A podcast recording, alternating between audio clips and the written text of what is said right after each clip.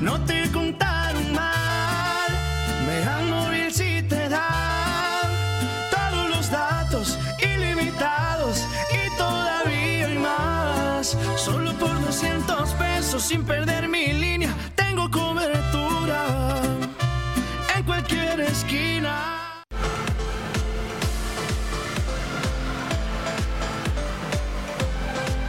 Mega Canal Colima. Gracias por acompañarnos esta tarde. ¿Cómo está usted? Le agradezco que nos acompañe en Mega Noticias Vespertino. Ya lo sabe, estamos transmitiendo totalmente en vivo a través del canal 151 de Megacable. También estamos por Facebook Live en esta red social. Usted nos encuentra como Mega Noticias Colima y estamos grabando este contenido para que usted lo escuche por ahí de las 3.40 de la tarde a través de la plataforma de Spotify. Así que bienvenido a la información, quédese con nosotros a lo largo de esta media hora que tenemos bastante, bastante, bastante información. Pero mire, hace unos días, hace unos días ya, ya habíamos recibido algunas quejas de que, bueno, médicos, enfermeras, eh, personal de la salud, personal que trabaja en el Hospital Regional Universitario, pues no ha recibido pago. No han recibido su pago desde hace meses. Eso sí, escuchamos a la Secretaria de Salud, al gobernador, a todas las autoridades presumir la reconversión, presumir lo que están haciendo, reconversión hospitalaria obviamente, las acciones eh, para atender eh, la pandemia de COVID-19 presumen equipamiento, donaciones de equipo médico, eh, de insumos, etcétera, pero, pero, pero hay personal de la salud que se está arriesgando todos los días y que no ha recibido sueldo, que no les han pagado. Imagínense nada más cómo vamos a trabajar sin un sueldo. Obviamente, pues son personas responsables, que no van a dejar botadas las cosas, que no van a dejar botada la gente, que van a seguir cumpliendo su labor, que van a seguir al frente de esta primera línea de combate al COVID-19, van a seguir haciendo su chamba, porque obviamente son profesionales, pero no es justo. No es justo que no, les, que no les han pagado, no es justo la situación que estén viviendo en este momento. En nos enlazaremos ahorita con mi compañera Cari Solano, precisamente, que nos va a hablar de este tema, las protestas, lo que ellos, eh, pues lo, lo, que ellos tienen que decir si no han recibido su pago. Así de sencillo, ¿desde cuándo no ha ocurrido esto? ¿Cuál es la situación en este momento? Cari, muy buena tarde. ¿Qué tal, Ulises? Muy buenas tardes. Un gusto también saludar al auditorio. Eh, pues comentarte que ya han transcurrido tres meses desde que enfermeras, doctores, camilleros y personal de otras áreas de la salud en el Hospital Regional Universitario dejaron de percibir sus honorarios. Y bueno, pues ellos señalan que a pesar de que en múltiples ocasiones se han acercado a la Dirección de Recursos Humanos, pues para que les solucionen o pues para que les digan pronto va a llegar su recurso o bueno, alguna solución, eh, solo se han limitado a decirles que es un problema federal. Eh, de acuerdo con la entrevistada eh, que decidió pues hacerlo de manera anónima pues para evitar pues represalias porque sí señala que hay represalias cuando levantan la voz señala que pues su molestia es precisamente por eso porque la Secretaría de Salud eh, todo el tiempo está lavando y está diciendo, bueno, pues que reconocen la labor de los de los eh, prestadores de servicios de la salud y que pues incluso eh, más los que se encuentran en el área COVID y bueno, pues todos estos que son más de 15 trabajadores los que no han recibido sus honorarios desde hace más de tres meses eh, pues están en el área COVID, es decir, están arriesgando no solo su salud, sino también la de sus familiares y bueno, pues ellos eh, sugieren que mínimo sean remunerados con lo que les corresponde. Eh, esta trabajadora compartió que desde que comenzó a operar el Insabi en Colima, estos trabajadores han tenido pues problemas en sus pagos y tú recordarás, Ulises, que en múltiples ocasiones lo hemos dado a conocer a través de Mega Noticias Colima, porque les pagan unas quincenas sí y pues unas quincenas no y pues ahorita con la situación eh, que ha generado en materia eh, de economía la pandemia por COVID-19 pues eh, los recursos están haciendo falta y más pues si, si, no están recibiendo sus sueldos. Ellos señalan que prácticamente están trabajando de gratis y están haciendo más horas de las que debieran y bueno, como te comentaba, están exponiendo su salud y la de sus familiares y pues este es el llamado o la exigencia para las autoridades en en el sector salud para que, bueno, pues eh, ya les entreguen la parte correspondiente que son tres meses de sus sueldos. Híjole, contrario, totalmente contrario a lo que nos dicen las autoridades en sus discursos, a lo que dice el doctor Hugo López Gatel, subsecretario de Salud, a lo que dice el doctor Alcocer, a lo que dice el gobierno federal sobre el INSABI, sobre los pagos exactamente, ¿no? Así es, Ulises. Y, bueno, aunque ellos pudieran argumentar que el, programa del INSABI es un programa federal, bueno, pues recordemos que ellos están prestando su servicio en Colima. Entonces, bueno, eh, la responsabilidad de la autoridad estatal mínimo es estar gestionando los recursos o eh, otorgárselos mientras llegara el recurso federal si es que esto estuviera sucediendo. Pero como tú bien lo comentas, ellos eh, todo el tiempo están diciendo que reconocen la labor de los de los trabajadores de la salud y bueno, pues aquí vemos que no está haciendo como ellos dicen. Efectivamente, Cari. Bueno, pues muchísimas gracias por el reporte. Muy buenas tardes. Muy buenas tardes. Ya escuchó usted, es un tema obviamente al que le daremos seguimiento. Vamos a ver qué dice la Secretaría de Salud. Ah, ya vamos a, ya, ya enviamos nuestras preguntas para la conferencia de mañana, porque si no, luego a veces ya ni nos responden. Pero vamos a ver qué responde en este caso, qué es lo que dice la Secretaría de Salud o también eh, alguna autoridad que quiera hablar al respecto, porque ahí está, ahí está la situación, y le digo muy contrario a lo que dice el gobierno federal. Pero bueno, vámonos a otro tema, vamos a hablar de seguridad. Hoy el colectivo de búsqueda de desaparecidos de Colima se manifestó en Guadalajara se manifestaron allá en la glorieta de los desaparecidos, que era la glorieta de los niños héroes en eh, la capital del estado de Jalisco.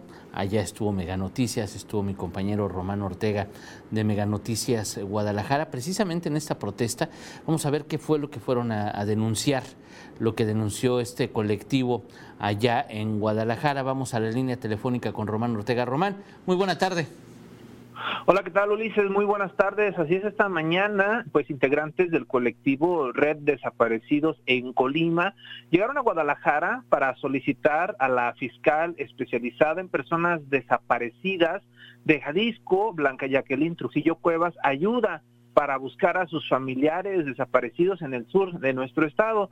Durante más de un año, año y medio, señalan, ellos han enviado un sinnúmero de escritos solicitando la colaboración de Blanca Jacqueline Trujillo, quien aseguran pues se ha negado a brindar el apoyo para la búsqueda de sus seres eh, queridos. Las integrantes del colectivo pues señalan que son más de 60 personas originarias de Colima que podrían haber desaparecido en municipios como San Marcos, Ciudad Guzmán y principalmente Tonila, pero la fiscalía pues solamente tiene una carpeta de investigación abierta en Ciudad Guzmán la cual corresponde a un joven de 21 años de nombre Luis Fernando Llerena, quien eh, desapareció el día 18 de septiembre del 2015. De acuerdo a lo que pues se informó por parte de sus familiares, ese día salió de Colima para acompañar a dos amigos al municipio de Tonila, en el sur de Jalisco, pero nunca regresó. Su mamá Verónica Quintero presentó la denuncia en Colima, pero la fiscalía eh, pues se declaró incompetente y remitió la investigación a Jalisco y señala que por la falta de recursos, pues eh, pocas son las ocasiones en las que puede venir eh, a Jalisco, a Ciudad Guzmán, en donde pues la última vez que acudió en febrero de este año, el personal de la fiscalía le negó información sobre el caso de su hijo. Así es de que señalan, pues mientras no tengan una respuesta oficial, una respuesta por escrito, ellos se van a seguir manifestando hasta conseguir pues respuesta favorable por parte de la fiscal especializada en personas desaparecidas, Blanca Jacqueline Trujillo Cuevas. Es el reporte, Luis. Muchísimas gracias, Román. Bueno, pues estaremos pendientes. Te agradezco mucho. Buenas tardes. Muy, muy buena tarde. Ya escuchó usted. Y mire que es una, una queja, eh, pues constante, constante del colectivo de desaparecidos que no los atienden en Jalisco. Sí, bueno, aquí en Colima, eh, déjeme, déjeme le cuento, muchas veces están, tienen que estar sobre la Fiscalía General del Estado, dónde están las fosas, qué están haciendo, las búsquedas que están realizando estas personas, que realmente pues son las que están moviendo a las autoridades en muchas ocasiones. Durante la pandemia, bueno, pues ya no ni las invitaban, a, las búsquedas, no les compartían información ya las cosas van cambiando y bueno, pues ya ellas están moviendo a las autoridades, están buscando respuestas y bueno, pues hoy, hoy les tocó manifestarse allá, en el estado de Jalisco, allá en la capital eh, jalisciense, precisamente sobre este tema, porque no solamente es un desaparecido, hay más, más personas que están desaparecidas y obviamente pues hay una conexión importante entre, los entre la situación que viven en el sur de Jalisco y aquí en el estado de Colima, pues muchas familias tienen mucho que ver. Hay personas que desaparecieron allá, pero que son de aquí. Entonces, son investigaciones que tienen que seguir, que tienen que seguir autoridades. En más sobre seguridad, hoy por la noche con mi compañera Dinora Aguirre Villalpando le vamos a hablar de la extorsión, la extorsión telefónica.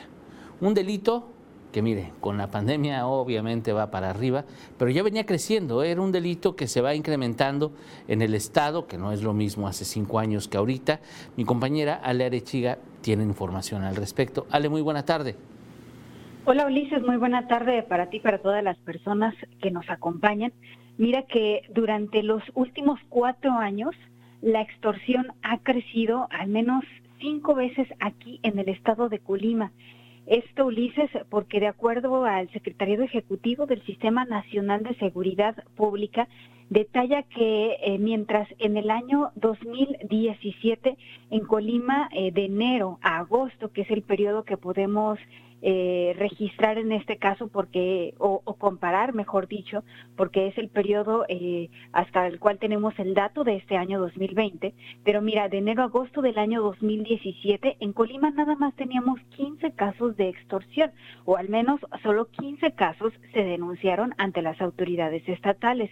Ya para el año 2018 eh, incrementaron Ulises a más del doble a 34 casos para el 2019 ya eran 54 y en lo que vamos de este año 2020 ya se registran 78 hechos eh, del delito de extorsión aquí en Colima. Eh, pues haciendo las cuentas, Ulises, esto es cinco veces más, es todavía 5.2 veces más la cifra que se registraba aquí en nuestro estado en el año 2017. Hablamos sobre este tema con el director de Seguridad Pública en el municipio de Villa de Álvarez, Sergio Granado, quien nos comenta eh, pues que un error que comete a veces las personas cuando son expuestas al delito de extorsión es que proporcionan nombres. Este delito se comete muy frecuentemente a través de llamadas telefónicas, ¿no? Personas que fingen fingen una identidad, fingen ser un familiar o fingen vender un producto o ser una persona que está en problemas y a veces atrapan a la persona eh, con la que están hablando, la engañan, le dicen que es un tío, un primo, una tía, incluso la hija, les piden que depositen algún dinero a cambio para que los puedan liberar o para que los puedan ayudar y las personas terminan cayendo en este delito de extorsión. Eh, al respecto, se han emitido eh, pues recomendaciones eh, a nivel federal para que las personas podamos prevenir ser víctima de este delito. Algunas que se recomiendan son no facilitar información personal eh, de nuestra familia o a personas desconocidas ni de nosotros ni de nuestra familia, porque pues eso nos pone en cierta situación de vulnerabilidad. También se recomienda mantener comunicación constante con nuestra familia o nuestros amigos, informarles, por ejemplo, dónde estamos, con quién, a qué hora tenemos previsto regresar a casa si es que salimos. También nos puede pasar, Ulises, que con frecuencia eh, llaman a nuestro número de teléfono para preguntar con quién hablan, para preguntar el nombre de la persona que responde del otro lado de la línea. En ese caso, Ulises, recomiendan con quién, eh, pues contestar con quién deseas hablar, para evitar en lo posible dar cualquier tipo de información, porque es justamente de esta manera como los delincuentes eh, pues van recolectando eh, la información. Y un dato que me parece importante destacar, Ulises, es que de acuerdo a autoridades federales, entre el 50 y el 80 80% de las llamadas de extorsión salen de los penales. Hay que recordar que no hace mucho pudimos ver videos de que aquí en, el penal de Colima los internos tenían celulares. No tenemos hasta ahora ninguna declaración de las autoridades, la buscamos, pero no la tenemos en el sentido de que desde los penales de Colima salgan eh, pues llamadas de extorsión, pero si tenían celulares, si se pudo dar cuenta de ello, pues vaya, ¿qué podemos esperar, no? Y esta es parte de la información que estaremos presentando esta noche con nuestra compañera Dinora Ulises.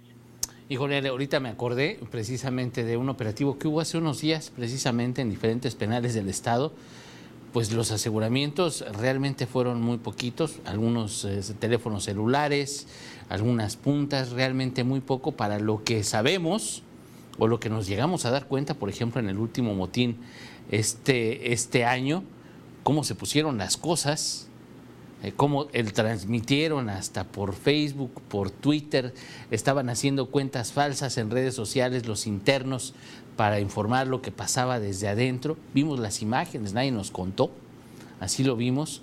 Y bueno, pues si estas llamadas saben desde dónde se hacen, pues, ¿por qué no hacen nada al respecto? Y no es nada más para autoridades estatales o locales, también para autoridades federales, porque es algo que sabemos desde hace mucho, que desde ahí operan, pero no pasa absolutamente nada. Entonces, va a ser responsabilidad de nosotros tratar de cuidarnos.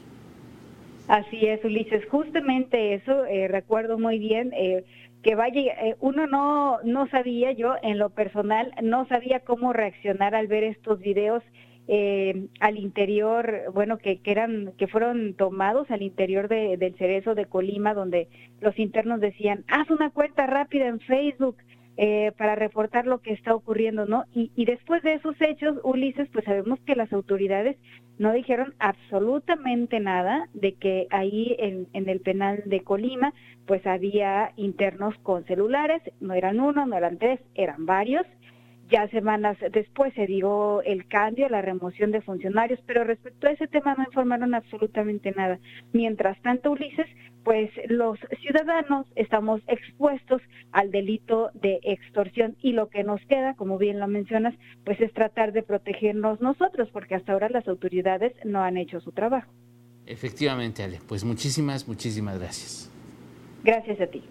Ya, ya escuchó mi compañera Alejandra Lechiga y mire, ¿Sabe usted por qué en Colima el delito de extorsión sí ha crecido, pero no como en otras entidades y no realmente es tan grave como en otras entidades del país? Déjeme, déjeme le digo. Es, una teoría que, que han compartido autoridades con un servidor. Es que aquí nadie contesta un número que no conoce. Muy pocas personas contestan números que no conocen, números desconocidos. Entonces eso, créame, que disminuye disminuye la cantidad de extorsiones telefónicas que se puedan hacer. Pero usted sabe cómo contestar, sabe qué decir, sabe cuántos tipos de extorsión telefónica hay, ahorita le voy a contar, pero sabe cómo responder a cualquiera de todas ellas. La, respuesta es, no es tan complicada. Lo que hay que hacer realmente no es tan complicada, ya nos decía mi compañera Alejandra Arechiga. Pero veamos, veamos qué es lo que dicen las personas en la calle. Mi compañero Manuel Pozos platicó con personas, con ciudadanos, sabe qué hacer ante una extorsión, qué contestar, qué decir. Vamos con Manuel. Manuel, muy buena tarde. ¿Qué tal, Ulises? Muy buenas tardes, te saludo en este día y por supuesto también a nuestro auditorio. Efectivamente, como lo has comentado, pues nosotros eh, nos tocó, en este caso, platicar con, con los ciudadanos este, sobre esta problemática que acaba de comentar mi compañera Ale Arechiga en cuanto a las extorsiones a través de llamadas telefónicas. Y pues bueno, efectivamente consultamos con algunas personas y nos han confirmado que, sí, efectivamente han incrementado hacia ellos el, número de llamadas de este tipo eh, a través de la cual se busca obtener información y pues por, y también llegar hasta intentar extorsionarlos. Este, efectivamente nos han, nos han comentado las personas que ante esta situación, pues, y podemos decir que ya cansados por el, número de llamadas que a veces se, llegan a recibir, pues las personas ya han optado por este por no contestar números que este por que pudieran desconocer que en este caso no los tienen registrados en su en sus teléfonos celulares o ya eh, de plano no contestar ni siquiera ninguna de estos de estos números desconocidos o también colgar en forma inmediata cuando se trate de una, un llamado de intento de extorsión. Efectivamente pudimos este, conocer este historia de, por ejemplo, la una señora de nombre Guadalupe, que, este, que justo le tocó un caso de que intentaron extorsionarla a través de, una llamada telefónica en el que le indicaban que tenían secuestrada justo a, su hija. Sin embargo, pues ella lo tomó con calma, este, se tranquilizó. ¿Por qué? Porque justo a ella, a, un lado de ella, se encontraba precisamente su hija, a quien se, indicaba que se tenía secuestrada. Sin embargo, pues la señora Guadalupe simplemente dijo, pues este, simplemente colgué porque eh, al ver que mi hija estaba conmigo, dice, eso me dio tranquilidad y este y tuve la oportunidad de que el caso pues no no no pasara a mayores. Sin embargo, hubo personas que también nos han comentado pues que sí, desafortunadamente sí han caído en esta situación cuando se trata de una llamada de extorsión en donde les piden que depositen cierta cantidad de dinero hacia hasta ciertas cuentas este bancarias y pues desafortunadamente pues pues sí caen. Entonces, ante estas este, este, situaciones, los ciudadanos prefieren ya no contestar números telefónicos que no están registrados en su en teléfono celular o de plano colgar en forma inmediata cuando cuando se está presentando estos problemas. Esto es lo que nos han compartido los ciudadanos. Este, es cierto, pues también comentan que eh, al momento de, de recibir una llamada de este tipo, pues eh, los nervios este, principalmente es lo que se debe, se debe este, relajar porque si uno se desespera, uno comete errores y errores tras error, pues se puede llegar precisamente a cumplir lo que las personas que están cometiendo este delito a cumplir los, las, órdenes que ellos están indicando y caer precisamente en esta extorsión que busca dañar principalmente a las familias. Ulises, pues esto es lo que nos han compartido y que por supuesto tendremos hoy por, hoy por la noche con mi compañera Dinora Aguirre toda esta información, Ulises. Muy bien, Manuel. Bueno, pues estaremos pendientes. Por lo pronto, muchísimas gracias. Claro que sí, Ulises. Buenas tardes. Muy, muy buena tarde, Manuel. Ya escuchó de plano no contestar. Esa es la mejor, ¿eh? Le llaman de un número desconocido, usted no contesta, no pasa nada. Ya si le insisten, pues ya contestará. Ahora, si tiene que contestar, no, yo la verdad soy de las personas que sí contesto. Sí han intentado extorsionarme un montón de veces, pero pues yo ya me la sé. Si usted tiene que contestar el teléfono, pues, pues, porque puede ser, no sé, alguien conocido, no sé, la verdad es que puede, uno recibir una llamada importante de un número desconocido, invariablemente. Si usted tiene que contestar, y lo primero que escucha son los gritos de auxilio, ayúdame, mamá, papá, así. Puede ser hombre, puede ser mujer, puede ser niño, puede ser niña, pero eso es muy común, escuchar el grito y el auxilio, ayúdame, papá, ayúdame, mamá, ayúdame, lo que sea o ayúdame, auxilio. Y muchas veces, porque pasa, por ejemplo, en personas adultas mayores, lo primero que dicen es, ¡Eh! Juanita, José, Lupe, Pepe, etcétera. Y, con ese, decir el nombre, que era lo que decía mi compañera Alejandra Areche, pero ese es el contexto, porque muchas veces no, no, no dicen el, el, nombre, este, muchas veces por el susto, por la impresión, tomando en cuenta, le digo, que muchas veces son personas de la tercera edad o personas que no sabemos cómo están estas cosas, llaman y escuchamos los gritos y escuchamos la desesperación. Ay, mijito o mijita o, lo que sea, o Lupita o lo que, el nombre que sea. Y de ahí, ya, ya, ya, ya, ya valimos. Porque entonces el extorsionador se va a agarrar de ahí y en lugar, y, le va a decir, aquí tengo a fulanito de tal o fulanita de tal, usted ya acaba de decir el nombre, y va a decir usted, sí lo tiene. Lo que hay que hacer ahí pues, es colgar y buscar a esa persona que seguramente estará como si nada y ni por enterada de que algo pase. Lo importante es colgar, comunicarnos, hablar.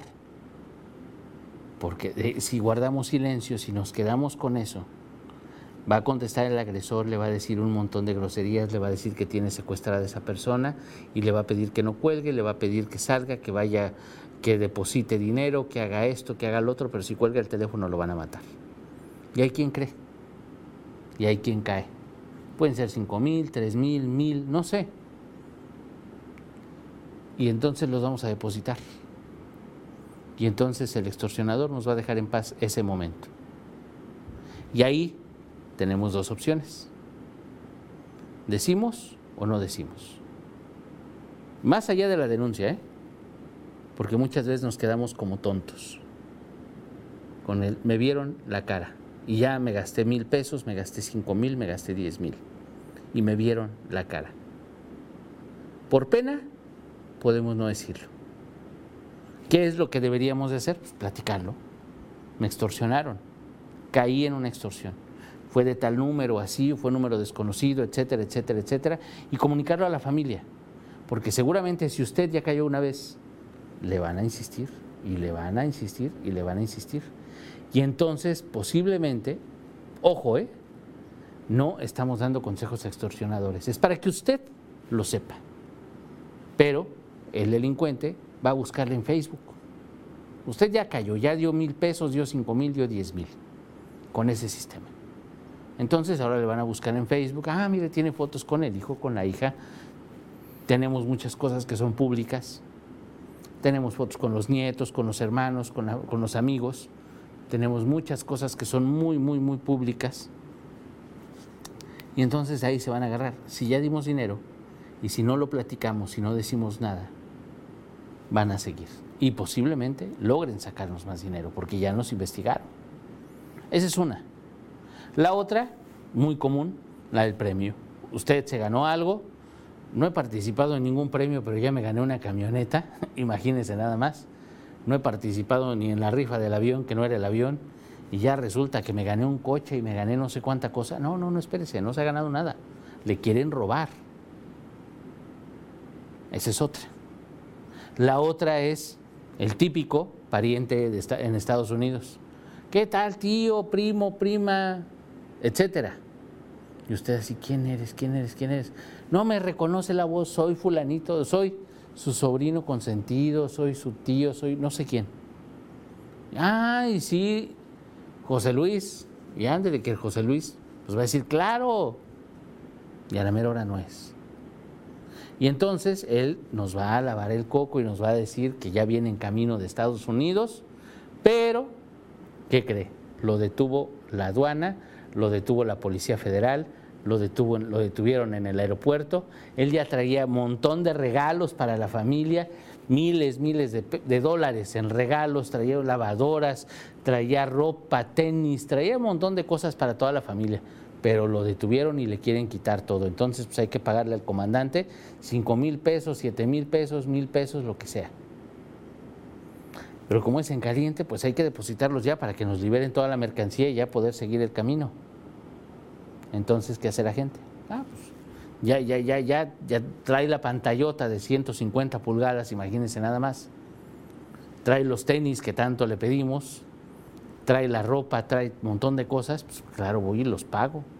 Resulta que cuando nos comunicamos con la familia en Estados Unidos, pues no, ni, ni planes tienen de venir a México, fíjese, así de sencillo. Ese es otro, otro, otro modelo de, extorsión muy común aquí en, en México, principalmente en estados, en ciudades con migración a Estados Unidos. Ese es muy, muy, muy común. Y la otra, que también es común, que también es común y que ha habido casos aquí en Colima, es la extorsión o la llamada con llamada tripartita. Con un teléfono celular, el delincuente, obviamente muchas de estas extorsiones tripartitas hay más conocimiento de las víctimas. Con un celular le llama a, víctima 1 y, a víctima 2. A uno lo pone en espera y al otro le dice, ¿sabes qué? Tengo aquí a fulanito, sutanito, manganito y lo tengo secuestrado. Te va a costar tanta lana, si no lo mato. Con, súmele 25 mil groserías. Le dice a víctima 1 y le dice que tiene a víctima 2. Luego pone en espera a víctima 1 y le dice a víctima 2, ¿sabes qué? Tengo aquí a tu papá, a tu tío, a tu primo, a quien sea. Tengo aquí a fulanito de tal, lo tengo secuestrado. Y te va a costar tanta lana. Si me cuelgas, lo mato. Entonces ninguno de los dos colgó, pero uno está en espera uno está en espera y el otro está, con el otro está hablando. Y entonces habla con los dos en de manera individual, los pone en espera, tiene una llamada tripartita. Entonces, puede usted creer o no creer. Le voy a decir, ah, ¿no me crees? Ah, te lo, habla con él. Y entonces enlaza las dos llamadas. ¿Y qué cree? Fulanito, sutanito, manganito, eres tú, ¿cómo estás? Bien, ¿y tú? Bien, bien, bien. Entonces logra el delincuente que las dos personas se identifiquen. Y les corta, pone en espera uno. Ya viste que sí lo tengo. Pero no es cierto, él está en otro lado. Lo que quiere es mantenerlos en la línea. Y manteniendo en la línea a estas dos personas va a sacar dinero, puede sacar muchas cosas, manteniéndolos en la línea, mientras no cuelguen. Y es lo mismo para las demás extorsiones. ¿Qué es lo que hay que hacer? Pues colgar. Colgar y tratar de localizar a la familia. Ojo, si es un, si es un secuestro de adeveras, si es otro delito, se va a dar cuenta. Si es este tipo de extorsiones, va a romper la cadena desde ahí. Porque en este tipo de extorsiones mucha gente se termina pagando. Están convencidos de que tenían secuestrada a la otra persona. Entonces, ¿qué hay que hacer? Colgar. Desde el principio. Colgar y hablar. Hablar con la familia, hablar con los hijos, con el marido, con el papá, con quien sea. No quedarnos callados. Muchas veces en esta extorsión, lo decía mi compañera Alejandra Chica, pues no se denuncian muchos casos porque pues, a lo mejor son montos pequeños y la extorsión es un delito que nos hace sentir como tontos. Perdóneme la expresión, pero es un delito que nos hace sentir así muchas veces porque decimos, ¿cómo caímos en esto? Ah, es porque no lo hablamos, no lo platicamos. Si hay que hablarlo, si hay que comentarlo, si hay que decirlo, si eh, hay, que hacerlo parte de las charlas que tengamos en casa para saber qué hacer porque hay delincuentes que están utilizando este, este, estos métodos, estos sistemas, para extorsionarnos, para sacarnos dinero, más ahorita en la pandemia. Entonces, si sabemos qué hacer, lo combatimos. Si ya caímos, hay que denunciar. Va a decir usted, ay, pero la denuncia y tanto tiempo y la pérdida. No, no, pero es que tenemos que presionar a la autoridad de alguna manera. Porque si no hay denuncias, la autoridad va a decir, no, pues es que no pasa nada, estamos muy a gusto, no hay delito, no hay, pues no hay denuncias. No, no, espéreme. Pero muchos no denunciamos porque estamos hartos, muchos no denunciamos porque creemos que no va a pasar nada. Entonces sí hay que denunciar, es un delito que tenemos que denunciar. De todo esto ya le hablaremos con mi compañera Dinora Aguirre Villalpando. Por lo pronto, yo le agradezco muchísimo su atención. Mañana a las 11 de la mañana, mi compañero Manuel Pozos estará en algún punto del estado, en la ciudad, en algún municipio. Quién sabe, ya, ya eh, veremos las denuncias que tenemos, hacia dónde nos dirigimos. Y yo le espero a las 3 de la tarde mañana. Hoy a las 7.58 de la noche, mi compañera Dinora Aguirre Villalpando le espera con toda la información del día. Yo le agradezco su atención. Muy buena tarde.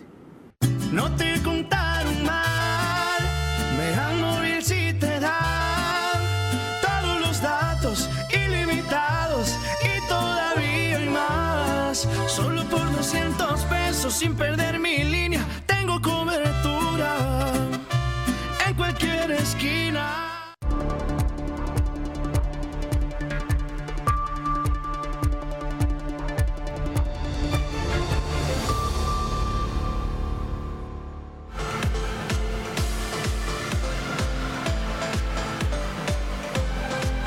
Mega Canal Colima